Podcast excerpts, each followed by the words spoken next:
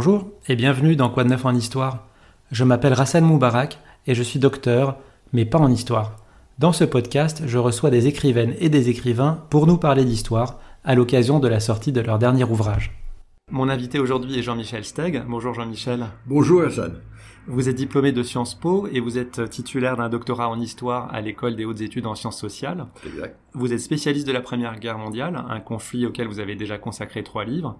Et voici le quatrième, donc nous sommes là pour en parler. Il s'intitule Qui a gagné la guerre de 14, paru aux éditions Perrin. Donc le 11 novembre 1918, les Français et les Allemands signent l'armistice à Rotonde. Ouais. Et le constat qui sera fait ensuite et qui est l'objet de votre livre, c'est que ce- cet armistice, donc l'arrêt des combats, ne permet pas clairement de déterminer un vainqueur et un vaincu. En novembre 1918, qui a conscience de ça? Beaucoup de gens, en fait. C'est- ça qui est surprenant, que, ce qui m'a frappé, c'est que tant parmi les chefs militaires euh, français que parmi l'armée elle-même, euh, les conscrits, que parmi les alliés de la France, que parmi les hommes politiques français, il y avait des doutes que pour euh, savoir s'il était opportun ou raisonnable de signer un armistice, c'est-à-dire un arrêt des combats, mais avec une possibilité de les reprendre, d'ailleurs c'est ça que ça permet légalement, avec l'Allemagne, avant d'avoir réellement des faits sur le terrain l'armée allemande, qui était en train de s'effriter, mais plus par l'arrière euh, des troupes qui repassaient euh, euh, le Rhin pour participer à une forme de guerre civile en Allemagne, plutôt que ceux qui restaient sur le front se battaient toujours avec détermination. Et donc euh, il y avait un courant euh, de pensée qui s'exprimait en disant on gagnera cette guerre de manière définitive que le jour où on sera rentré en Allemagne et on aura d'ailleurs détruit une partie de sa capacité industrielle, etc. Donc il y a- il y a eu débat dès le début. Parlons des conditions qui mènent à l'armistice. Au printemps 1918, les Allemands sont en position de force. Absolument. Ils viennent de signer le traité de Brest-Litovsk avec la Russie, donc ils peuvent concentrer leurs troupes sur le front Est. Comment on explique qu'en quelques mois, ils aient connu un tel reflux? Bah, disons que c'était un peu aussi une offensive de la dernière chance parce que ils avaient d'un côté la possibilité effectivement de rapatrier des troupes du front est euh, vers l'ouest et avoir momentanément un avantage numérique significatif. Je dis momentanément parce que les, États-Unis étaient eux rentrés en guerre à la fin 1917 et ils n'étaient pas encore des contributeurs importants en termes de nombre de soldats parce que l'armée américaine en 1917 c'était 140 000 personnes au total.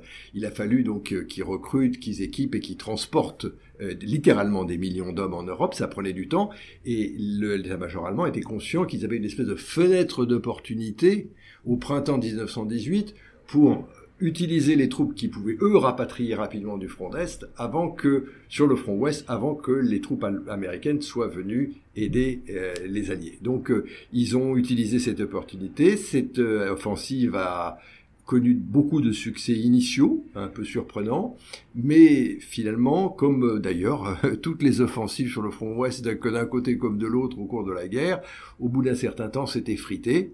Et à partir de ce moment-là, euh, effectivement, pour l'armée allemande, ça a été très dur. Ça a été le début d'une retraite lente, avec euh, en plus ce sentiment d'angoisse lié au fait que la situation politique en Allemagne se dégradait euh, progressivement et avec le risque d'une contamination, pas pour les élites allemandes, d'une contamination de la révolution russe euh, vers l'Allemagne, le début des meutes, le début de tentatives de république socialiste, euh, par exemple en Bavière, etc. Donc euh, voilà, il y, a une, il y a eu une opportunité que les Allemands ont essayé de saisir et qui n'a pas été un succès pour eux euh, jusqu'en juin 18, dirons-nous. Ça, c'est sur la situation militaire, donc sur le, le terrain. Pour reprendre l'axiome de Clausewitz, la guerre, c'est la continuation de la politique par d'autres moyens. Oui. Quels étaient donc à ce moment-là les objectifs politiques des Allemands en France? Les objectifs, à partir de ce moment-là, ça a été d'obtenir une espèce de match nul. Mm. Veux dire, Mm. officiellement, en disant il n'y a ni vainqueur ni vaincu, on arrête les hostilités, euh, on mettra de notre côté le blâme pour avoir déclenché les hostilités sur un gouvernement qui s'est effondré et un leader, le Guillaume II, qui a été contraint à l'exil. Et voilà. Les, euh, les Alliés, et en particulier les Français, avaient un investissement émotionnel euh, encore beaucoup plus important. Il valait aussi pour eux, ils avaient des objectifs de guerre dont certains étaient parfaitement clairs, comme récupérer l'Alsace-Lorraine. Et enfin, à la différence des Allemands, ils avaient connu sur leur territoire des destructions massives, à la fois du fait des combats et aussi, il faut le dire, au moment de la retraite allemande, organisée par les Allemands de manière systématique, euh, le sabotage des puits, des mines, etc., de, destruction de toutes les usines, qui allait nécessiter d'énormes investissements pour permettre de repartir en production industrielle. Il allait aussi fallait, falloir sur euh, le tiers nord du territoire euh, déminer, ce qui pendant a pris des années coûté énormément d'argent et a beaucoup euh, obéré la capacité euh, de production agricole de ces plaines qui étaient les plus fertiles euh, de la France. Donc il y avait beaucoup à plus, bien entendu, ce qui a été être le cas pour tous les alliés, récupérer de quoi payer d'éventuelles pensions de veuvage et d'invalidité qui vont représenter pour les, tant les Français, les vainqueurs, comme les vaincus, des sommes extraordinairement élevées. Vous le signalez dans le livre, le mois d'octobre 2018 est un des mois les plus meurtriers de la guerre. On retrouve le niveau de perte de l'offensive du chemin des dames en 1917. Est-ce que ça a pu contribuer aussi à l'arrêt des combats? Bien entendu, il y a un moment où ça devient très dur de, mm. continuer les combats, en tout cas pour les chefs. La première, euh, il y a deux, deux facteurs pour cette remontée très brusque euh, de la mortalité. Euh, alors juste pour dire les, choses, je vais peut-être faire un pas en arrière. La mortalité la plus importante de la Première Guerre mondiale a été pendant les premiers mois. Ensuite, l'année la plus meurtrière calendaire, c'est 1915, où je dirais à peu près personne n'est capable de nommer une bataille précise. euh, 1916, avec la Somme et Verdun, c'est la mortalité baisse. 1917, le chemin des dames, c'est l'année la moins meurtrière de la Première Guerre mondiale, et ça repart effectivement en 1918. Pourquoi? Parce que d'abord, on retrouve en 1918 un facteur qui existait au début 14, c'est-à-dire des grandes offensives à découvert. C'est là où les troupes euh, maintenant françaises, britanniques et américaines avancent pour reprendre des positions. Et l'avance pendant la Première Guerre mondiale, compte tenu de l'évolution de la technologie militaire, est toujours très coûteuse, puisqu'il faut sortir de sa tranchée pour aller conquérir des positions face à des gens qui, eux, sont dans des tranchées et vous tirent dessus. Voilà, c'est la première chose. Et euh, la deuxième chose, effectivement, c'est qu'il y a eu une espèce de séparation au sein de l'armée allemande, euh, qui était au sein des troupes, qui était encore organisée sur une base à cette époque-là euh, locale. Il y, a, des Bavarois, il y avait des régiments, de, alors que euh, en France c'était c'était devenu mix assez rapidement. Hum. Euh, et donc il y avait des unités qui étaient plus vraiment intéressés à se battre et qui ont commencé à hésiter à remonter au front, voire sont repassés en Allemagne. Celles qui sont restées et qui étaient au front, elles étaient convaincues et se sont battues avec détermination. Le 11 novembre 1918 au matin, il y a des combats violents et des défenses violentes de l'armée allemande. Elle n'est pas en débandade sur le front. Elle est en débandade à l'arrière, mais pas sur le front. Vous l'avez dit, donc le, la guerre n'a jamais été portée sur le territoire allemand. Non. Est-ce que c'est une volonté politique ou militaire majoritaire en France Est-ce que ce sont les Alliés qui euh, n'ont pas voulu cela? Non, il y a eu un débat. Je crois que le, principal facteur a été de dire, euh, faut de même reconnaître que les niveaux des pertes enregistrées par l'armée française et la population française étaient déjà extraordinairement élevés. Euh, ça faisait beaucoup. Euh, il y avait aussi le fait qu'il y avait une crainte du côté des Alliés et un espoir d'ailleurs chez les Allemands qu'une éventuelle invasion du territoire allemand par des armées alliées susciterait un réflexe, si j'ose dire, national de résistance qui redonnerait morale et combativité à l'armée allemande. Des politiciens allemands libéraux comme Walter Rathenau, qui sera après assassiné par les nationalistes, euh, étaient de cette opinion et de cette espérance. Et à l'inverse, c'était une crainte euh, du côté des euh, certains dirigeants français. Il faut dire aussi que il y avait parmi euh, les troupes, contrairement à ce qu'on aurait pu penser, un courant de gens au niveau euh, de l'homme de base qui étaient partisans de rentrer, malgré tout, continuer la guerre et de rentrer en Allemagne. Comment le sait-on? On le sait parce que il y a un instrument qui a été disponible depuis quelques années dans les archives militaires et qui a été exploité par un certain nombre d'historiens français. Je voudrais mentionner par exemple Bruno Cabane qui a fait d'excellents travaux là-dessus. C'est le contrôle postal contrôle postal qui a été mis en place en 1915, euh, au début de la, guerre, à un moment, au début de 1915, à un moment où euh, les lettres étaient les seules formes de communication réelles entre l'arrière et les combattants. Et les combattants recevaient beaucoup de lettres et ils en envoyaient beaucoup. Et d'abord pour des raisons de sécurité, de lutte contre l'espionnage, la discrétion, l'armée française a pris l'habitude de prélever, si j'ose dire, un certain nombre de courriers pour voir s'il n'y était pas décrit dans ces lettres des éléments qui étaient contraires à la sécurité de l'armée. Et mais au petit à petit, ils sont aperçus que c'était une forme, euh, si je qu'on la considère aujourd'hui comme préventive, mais assez efficace de mesure effectivement du moral des troupes. Et c'est devenu un instrument très intéressant. Et on trouve dans les courriers qui étaient ouverts à cette époque beaucoup de commentaires de soldats de bas en disant il faut que euh, on passe de l'autre côté, il faut qu'ils connaissent un peu ce que c'est que la guerre sur leur sol, mmh. leur, les destructions sur leur sol. Il y a même euh, une, lettre, une lettre que je mentionne euh, dans mon ouvrage euh, que j'ai j'ai vu hein, d'un soldat qui dit en écrivant à sa femme vivement qu'on rentre chez les Allemands qu'on aille violer leur femme. je veux dire c'est même donc il y avait tout de même un courant. Je dis pas que c'était tout le monde, mais il y avait un courant sérieux. D'ailleurs, il était partagé aussi ben, souvent par les troupes étrangères. Je mentionne parce que c'est un cas qui va avoir une importance historique, le cas d'un capitaine de l'armée euh, euh, américaine, un capitaine d'artillerie, qui s'appelle Harry, Harry, Truman, qui est le futur président des États-Unis, mais qui a laissé à l'époque à la garde de sa femme Beth son magasin de chemises de Kansas City et qui lui écrit régulièrement. Et dans une lettre du 10 novembre, il écrit à sa femme, Bess, euh, on entend qu'il euh, y a des rumeurs comme quoi les Allemands auraient demandé une armistice. J'espère que le père Foch ne va pas se dégonfler, qu'on va continuer à se battre contre eux, qu'on va les démolir, qu'on va traverser euh, le Rhin, qu'on va aller démolir l'Allemagne, et que parce que sinon, ils vont recommencer dans 25 ans. Oui, vous reproduisez d'ailleurs euh, des extraits de cette lettre. Et je revois cette lettre. Et, il veut vraiment découdre, lui. Hein. Ah, complètement, complètement. Et c'est certainement pas euh, une, une, une, opinion euh, isolée. Et donc il y a eu un débat. Mais les deux choses qui ont arrêté, si j'ose dire, l'armée française, les trois plutôt, c'était ce que j'ai mentionné, cette crainte qu'il y ait un sursaut de la population allemande.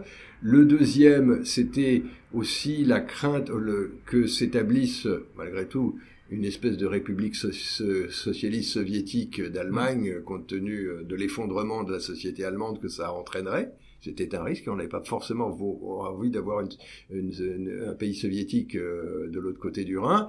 Et troisièmement, c'est vrai malgré tout, euh, la société française avait déjà payé un prix très lourd et c'était pour les hommes politiques de plus en plus difficile d'imaginer qu'ils demanderaient des sacrifices supplémentaires, même s'il y avait des volontaires. Et ces regrets côté français vont persister longtemps dans l'entre-deux-guerres ou est-ce que Ils vont persister euh, jusqu'à nos jours. Il y aura des regrets euh, exprimés après la signature du traité de mmh. Versailles. Foch dira c'est au mieux une trêve de 20 ans et il aura raison. Il y a des gens qui vont estimer que les clauses qui ont été accordées euh, sont, euh, vont être très difficiles à mettre en place, notamment les remboursements, ils auront raison. Euh, il y a des gens qui disent on s'est reposé aussi pour signer ces clauses relativement souples sur euh, le fait que, en contrepartie, nos alliés nous accorderaient une alliance militaire formelle entre mm. Américains, Français et Anglais. Cette alliance n'aura pas lieu d'abord parce que les Américains euh, rejetteront le traité de Versailles, comme, comme vous le savez, enfin en tout mm. cas la création de la SDN et ce qui venait avec. Et donc il y a voilà, il y a toute une série de facteurs qui ont fait que quand on a signé le traité de Versailles, il y avait une partie de la presse notamment conservatrice qui était très critique. Et je mentionne le fait que le père la victoire euh, Clémenceau prend le nom, le surnom dans la presse conservatrice euh, de père la victoire PERD. oui. Et ce traité de Versailles est donc signé entre l'Allemagne et les Alliés le 28 juin 1919, dans la Galerie des Glaces, donc un, lieu hautement symbolique. Puisque là, c'était là, où, la, la, la, la, reddition française avait eu lieu et l'Empire allemand, le Deuxième Reich, hmm. proclamé en 1871. Et donc il se passe sept mois entre l'armistice et la signature du traité. Est-ce que c'est un délai habituel ou est-ce que c'est ça signe euh, que les tractations étaient compliquées? euh, D'abord, il n'y a pas de délai forcément habituel, mais ce qui s'était d'abord euh, compte tenu du nombre de participants, mm. compte tenu de l'ampleur des sujets. qui allaient depuis les questions territoriales, les questions monétaires, les questions militaires. C'était normal que, avec d'ailleurs des alliés qui entre eux euh, ont, eu besoin de négocier. Les négociations étaient essentiellement entre alliés. On a présenté plus ou moins les Allemands avec quelque chose qu'ils n'avaient pas la possibilité de vraiment discuter. Les, ce qui a pris du temps, en dehors d'ailleurs de la présence des Allemands, c'est les discussions entre alliés, entre un Wilson par exemple qui était euh, soucieux de ne pas créer de nouveau une nouvelle Alsace-Lorraine où les conditions euh, de reprise de la guerre, et il pensait il, a sans doute fait des mauvais choix, mais son instinct était, sa volonté était de, de faire une paix qui euh, empêche ce type de conflit à l'avenir. Pour les Alliés, en particulier les, Français, il y avait un aspect de revanche. Et pour les Britanniques, il y avait un aspect purement monétaire. Il s'agissait, il n'avaient pas connu de, de, de, destruction sur leur sol essentiellement, mais il s'agissait de payer pour les pensions de retraite et d'invalidité qui allaient être importantes dans, dans des pays qui venaient qui n'avaient pas encore, ou venaient à peine, euh, car c'était en, France en 1913, d'instaurer l'impôt sur le revenu. Il hein, faut, mmh. faut, faut, bien voir. Et pour les Anglais aussi, c'était peut-être aussi un, un objectif de ne pas créer de puissance forte sur le continent. Bien sûr, bien sûr. Et puis, oui, alors il disait que c'était aussi pour avoir un partenaire commercial qui resterait important et qui était important. Il faut pas oublier que le principal partenaire commercial euh, de, la, de la France en 1914, c'était l'Allemagne, et hmm. de loin. Donc euh, c'était euh, c'était important pour la reprise économique, effectivement, que l'Allemagne ne soit pas complètement détruite. Je vais rappeler les principales dispositions du, du traité de Versailles il établit une charte pour la Société des Nations. Euh, on redéfinit les frontières de l'Allemagne. Donc la France récupère l'Alsace-Lorraine. La Pologne, la Tchécoslovaquie et l'Autriche deviennent indépendantes. Il y a des dispositions pour limiter le pouvoir militaire de, l'Allemagne. Donc son armée est limitée à 100 000 hommes. Mhm. On interdit les blindés, l'artillerie, les forces mhm. aériennes. Mhm. On démilitarise la rive gauche du Rhin. Il y a des dispositions économiques et financières avec euh, des fortes réparations à payer, mais dont le montant et les modalités de remboursement ne sont pas fixés par le, par le traité. Et puis on fait renoncer l'Allemagne à son empire colonial. Exact. On parlera ensuite de l'aspect moral, mais est-ce que ces conditions euh, paraissent sévères? Sur le papier, oui. Hmm. Si elles avaient été mises en place euh, totalement, je parle en particulier des réparations, des alliances militaires, ça aurait été quelque chose d'assez solide. Il y a néanmoins euh, plusieurs points importants dès le départ que les Allemands sont arrivés à préserver, et notamment l'essentiel, c'est euh, l'espèce de continuité géographique de l'Allemagne. Même s'ils abandonnent à l'est certains territoires au profit de la Pologne, euh, à l'ouest l'Alsace-Lorraine, ça reste un État central, cohérent, groupé, dont il faut rappeler qu'il n'existait en tant que tel que depuis une cinquantaine d'années, depuis 1871, de la fondation du Deuxième Reich. Avant, c'était la Prusse qui avait peut-être plus d'influence que la Bavière ou la Saxe, ceci, cela, mais c'était le reste de, Saint-Empire romain germanique. Et là, c'était, il aurait été tout à fait possible, il était envisageable, mais, et envisagé à certains moments, de euh, retransformer euh, l'Allemagne en confédération euh, de petits pays souverains. Là encore, l'évolution du risque politique d'extrême gauche euh, en Allemagne a amené les Alliés à préférer le risque d'une solution de continuité géographique. Et puis il y a l'aspect moral. Donc ça c'est l'élément nouveau par rapport euh, à la résolution des, des conflits précédents. C'est l'article 231 où l'Allemagne et ses alliés sont reconnus accepte la responsabilité voilà, comme seul responsable moral. Oui, absolument. Et, et ça, donc c'est un élément, on le sait maintenant, essentiel bien sûr dans la suite des événements. Ça a été pour la société allemande quelque chose de difficile à accepter. Ils ont toujours le, le la version qui a toujours été mise en avant par les pouvoirs allemand et plus ou moins accepté par l'ensemble de la société, c'était euh, non pas que les militaristes allemands avaient poussé euh, effectivement à une expansion qui a fini par euh, déclencher une guerre, mais que il s'agissait de défendre une société, je veux dire, allemande qui était menacée à l'est comme à l'ouest par des ennemis héréditaires historiques qui étaient la Russie mmh. et la France et que c'était un acte avant tout de défense face à, face à des pays qui étaient susceptibles de les attaquer des deux côtés. Et on met les Allemands en fait devant le fait accompli, puisque vous le dites, les, les négociations se passent entre alliés. Absolument. Ah elles ont déjà été assez difficiles bah entre alliés. et, les Allemands en fait euh, modifient à la marge quelques alinéas. Exactement. C'est où vous signez où on avance en Allemagne, où nous occupons l'Allemagne. Et vous dites aussi dans le livre que les Allemands ont évalué la situation à nouveau sur le plan militaire et ont, ont essayé de voir s'il était possible de reprendre les combats. Absolument, bah c'est logique d'ailleurs. C'est d'ailleurs dans le cas d'un armistice, ce n'est pas illégal. Oui, euh... vous dites que c'est un armistice de 40 jours, reconductible, mais, euh, Absolument. Mais euh, c'était pas possible, il y avait effectivement un risque euh, à ce moment-là politique en Allemagne et ils avaient besoin de reprendre leurs troupes hmm. d'une manière ou d'une autre pour aller affronter les conseils d'ouvriers et de soldats, et c'est ce qu'on appelait les corps francs, hmm. qui étaient en fait des unités allemandes totalement constituées, qui sont revenus pour se battre. Et il y a eu un élément de guerre civile entre 1919 et 1920 en Allemagne. Pourquoi on introduit cette notion morale pour la première fois? Est-ce que c'est l'influence du président américain? Il y a deux choses. Il y a effectivement les anglo-saxons, pour lesquels il y a une vision euh, morale. Je n'ai pas uniquement les Américains. Il y a aussi le fait de justifier des réparations monétaires importantes, même si euh, il y avait déjà eu des réparations importantes payées par la mmh. France à l'issue du conflit euh, avec de, de, 1870. Mais compte tenu de la l'impact sur chaque famille française où euh, à peu près, je veux dire, 1 euh, million 400 000 morts, 9 millions de mobilisés, 3 millions et demi de blessés, presque 4, dont 25% sortiront de la guerre avec euh, un élément de leur anatomie qui leur manquera, un bras, une main, un pied, une bout du visage. Il y a un aspect, il y a un aspect moral là-dedans, un impact pour les familles pour faire leur deuil et comment s'est perçu ça côté allemand? Parce que même si la guerre n'a pas été portée sur leur territoire, numériquement, ils ont eu plus de morts que les Français. Oui, mais ils ont eu d'abord, euh, ils se sont battus sur deux fronts. Et, mm. euh, face aux Français, ils ont eu moins de morts que les, que les Français, puisqu'ils étaient plutôt en position défensive. Et je vous rappelle que euh, l'Allemagne, enfin l'Empire allemand de 1914, c'était plus de 60 millions d'habitants, alors que la France était devenue un pays de moins de 40. Donc aussi l'impact proportionnel, mm. même s'il a été très important, était un peu moindre du côté allemand.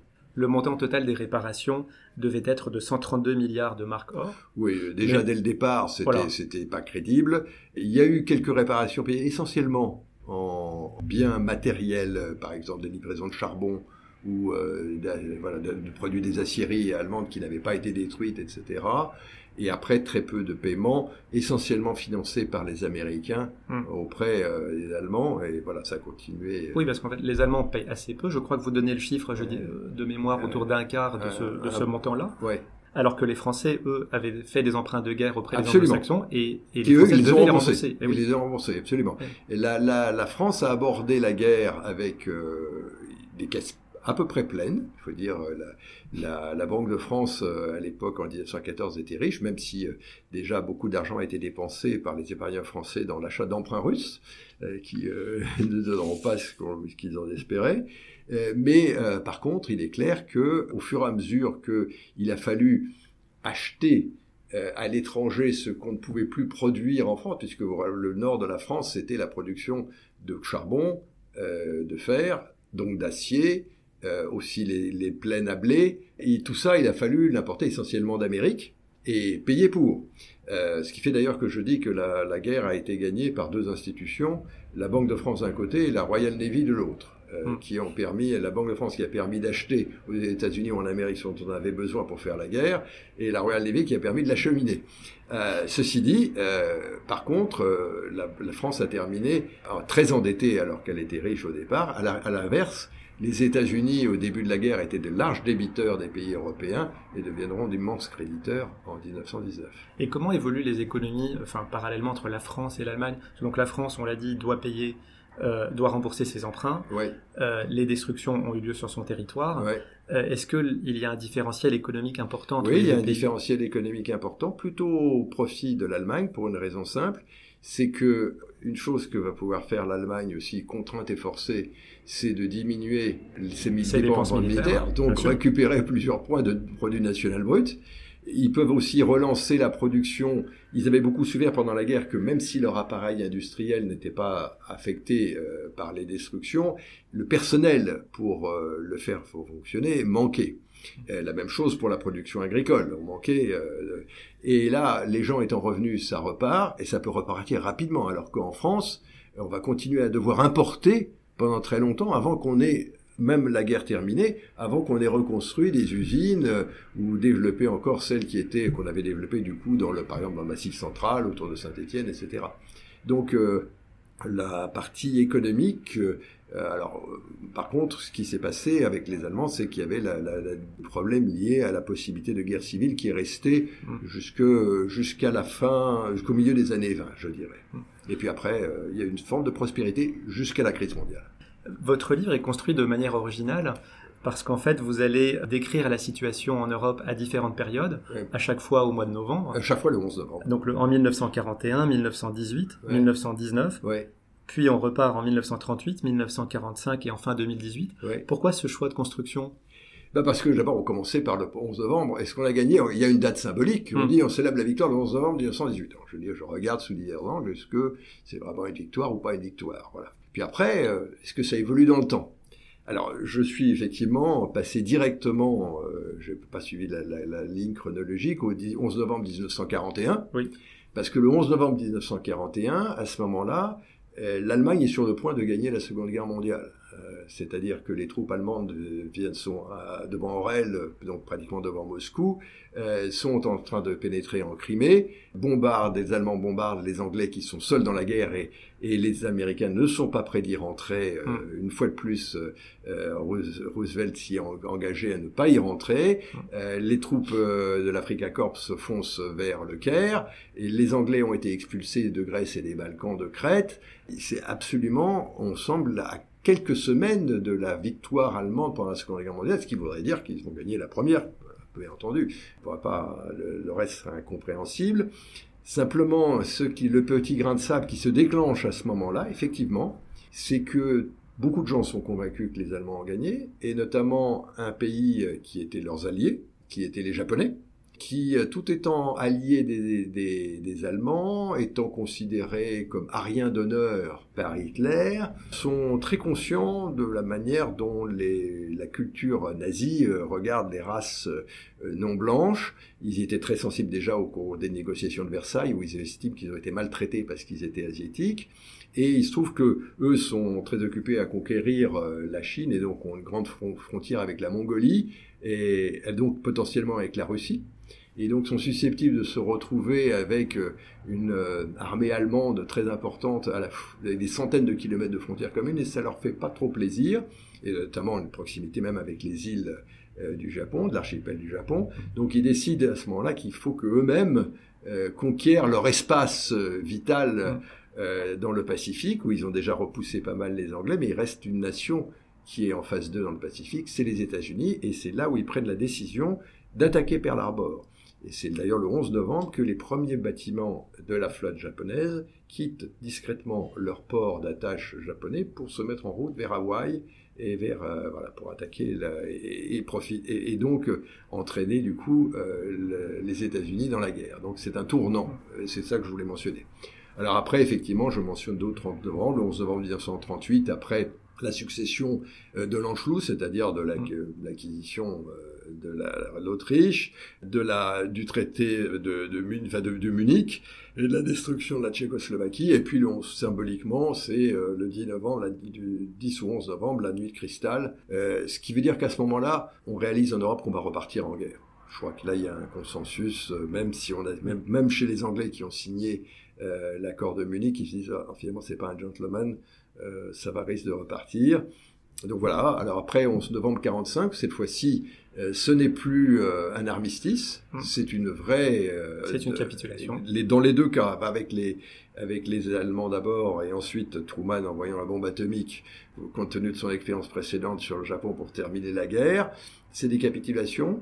Il est intéressant de signaler que c'est destruction effectivement euh, des empires allemands euh, de l'Europe et, du Japon sont suivis par ce qu'on appellera le miracle allemand et le miracle japonais mmh. et que 15 euh, ans après l'économie allemande est bien supérieure à l'économie britannique par exemple qui avait gagné la guerre mais qui reste victime des destructions de différents syndromes de désintégration de l'empire alors que bah, l'Allemagne est en tout cas sa partie occidentale est repartie, est repartie fortement. Le Japon aussi. Euh, comme je le dis, moi j'ai vécu euh, aux États-Unis au début euh, des années 70 et j'étais très frappé, les Américains étaient très frappés par le fait que le produit à l'époque emblématique de des États-Unis, c'était pas encore l'ordinateur, mais c'était la, voiture hein, de mmh. Ford. et qu'on voit arriver partout, des Volkswagen Beetle, des Toyota Celica, et avec des produits manifestement meilleurs euh, que les produits correspondants euh, américains, c'était un choc. Alors c'est vrai qu'il y a beaucoup de similitudes chronologiques dans le découpage de la deuxième et la première guerre mondiale, et puis euh, dans les après-guerres. Mhm. Et, le livre, en fait, la moitié du livre est consacré à, la Deuxième Guerre mondiale. Il aurait pu s'appeler Qui a gagné la guerre de 14 et celle de 39-45. Mais il y a tout, je crois qu'il y a une forme de consensus, qu'il y a une continuité, en fait, de, dans la l'hostilité euh, intra-européenne de 1914 à 1945. C'est que, comme c'est le, je rejoindrai Foch. On a signé une trêve. Mm. Et on a signé une trêve de 20 ans et voilà, donc on doit, on, doit, on doit considérer les deux événements, à mon avis, dans une forme de continuité. Un autre point commun, c'est euh, la légitimité de la présence de la France dans les conférences de fin de guerre. Et notamment d'ailleurs euh, à la Deuxième Guerre mondiale, où les Allemands, euh, vous le racontez, ont du mal à accepter à la table des, à la table des vainqueurs le Absolument. 40. Absolument. Ils considèrent que euh, l'état-major allemand, on le voit bien dans leur réaction, considère que la France, ils l'ont vaincu en 1940. Hmm. Euh, la France, pour eux, c'est euh, Pétain, c'est Vichy. C'est d'ailleurs un allié significatif au plan militaire, au plan industriel. les contributions des industries et des usines françaises comme Renault l'appareil de guerre allemand euh, combattant en Russie seront importantes. Ce qui explique aussi d'ailleurs que les bombardements alliés en France seront importants. Il ne faut pas oublier que une des principales causes de la mortalité, des mortalités en France pendant la Seconde Guerre mondiale, c'est les bombardements alliés. Mm. Parce, et euh, différents pays, et en particulier les États-Unis, ont très longtemps considéré que la France était, euh, c'était Vichy, même si c'était un régime pour lequel il n'y a pas forcément beaucoup de sympathie, mais voilà, c'était et donc euh, considérer qu'ils étaient vainqueurs parce que il y avait le général de Gaulle qui avait lancé un appel le 18 juin, c'était difficile à accepter pour beaucoup, pour les Allemands et pour certains alliés aussi. Il ne faut pas oublier que l'impact militaire français a été mesuré, dirons, jusqu'à la milieu de la campagne d'Italie, où il a commencé à y avoir une contribution militaire française euh, gaulliste, enfin je veux dire euh, français libre importante. Et si je vous demande un exercice d'histoire-fiction, qu'est-ce qu'il aurait fallu euh, signer comme traité, comme condition de traité en 1918-1919 pour que ça ne se répète pas, pour que comme Wilson souhaitait qu'il y ait une paix sans vainqueur ni vaincu? Alors là, écoutez, là, vous me menez sur un terrain où je résisterai de pénétrer. Euh, je suis un jeune euh, historien, euh, je suis âgé, mais jeune dans la carrière. Je me contente pour l'instant d'essayer d'éclairer ce qui s'est passé. Faire des hypothèses, c'est un, ça requiert des compétences que je n'ai pas. Je ne suis pas certain. Je pense que, en tout cas, si j'avais été, par contre, euh, dans une position de direction, effectivement, j'aurais eu sans doute une position. Par exemple, ce que j'aurais fait, c'est ce qu'ont fait les Russes en 1945, c'est que pour euh, faciliter leur redémarrage industriel, ils ont pris en Allemagne l'essentiel des machines-outils des mmh. usines des villes qu'ils ont occupées et euh, les ont reconstitué leur appareil euh, industriel beaucoup plus rapidement qu'ils n'auraient pu autrement. J'ai rencontré euh, des gens qui me montraient euh, dans les années 60, je veux dire, des, des appareils photo russes en me disant c'est vraiment d'une grande qualité, c'est super et c'est pas cher du tout je suis aperçu que c'était des Leica modèle 1942 ah euh, et qui étaient fabriqués manifestement par les machines qu'ils avaient pris à Iéna. Alors, vous terminez quand même avec un peu de prospective. Termine un peu, enfin, c'est-à-dire j'ai été très frappé euh, par le fait que euh, les célébrations du centenaire de la guerre, soit de 2014 ou 2018, bah, elles ont eu lieu dans toute l'Europe, mais que là où ça a commencé, c'est-à-dire à Sarajevo, eh ben, ces cérémonies se sont faites euh, sous le contrôle de troupes européennes euh, militaires, de voisins, qui étaient là pour éviter que essentiellement euh, se repasse là-bas ce qu'il s'était passé un siècle auparavant, c'est un conflit entre Serbes, Bosniaques et Croates qui mmh. dont il n'est pas du tout, enfin qui, qui reste une menace aujourd'hui au Kosovo, etc. Donc il y a une forme de permanence, si j'ose dire, des conditions belligènes qui m'a frappé. Alors il y a des sources, il y a des raisons locales, si j'ose dire. Les Balkans, à la fois pour des raisons euh, géographiques, historiques, culturelles, religieuses, etc. C'est un territoire extraordinairement belligène. Ah. Euh, et il a toujours été depuis euh, 15 siècles, euh, quelles que soient les situations. Mais c'est même frappant. du coup, on prend un pas en arrière, et c'était, j'ai écrit ça avant euh, que commence la, la, détérioration grave de la situation effectivement en Ukraine, en Crimée, etc. En disant là, nous avons vécu ma génération, c'est-à-dire les gens qui sont nés juste après la guerre, une période bénie, mmh. euh, c'est-à-dire une combinaison longue de paix, de prospérité, de croissance, plus d'un certain libération des mœurs, enfin, qui était, c'est pas les trente glorieuses économiques et toutes sortes de choses. C'est quelque chose qui, euh, en tout cas statistiquement, est extraordinairement rare dans l'histoire de l'Europe. Est-ce que c'est éternel? Il y a peut-être des risques, etc. Effectivement, on s'aperçoit que, au niveau de ce sujet de défense de l'Europe, il y a eu une dégradation euh, claire à partir du moment où elle se repose sur un système euh, l'OTAN, euh, depuis 1945, on va appeler les années qui ont suivi, qui a marché pendant quelques années face à un, adversaire rationnel soviétique, mais qui depuis, d'un côté, est lié à des dirigeants américains pour qui l'Europe n'a plus l'importance qu'elle avait du temps de Truman, il faut dire les choses telles qu'elles sont, mmh. ou même de Kennedy, je rappelle aussi que la deuxième armée la plus importante de l'OTAN, c'est euh, l'armée euh, turque qui euh, est susceptible d'attaquer la Grèce, qui a eu des incidents navals avec la France, etc.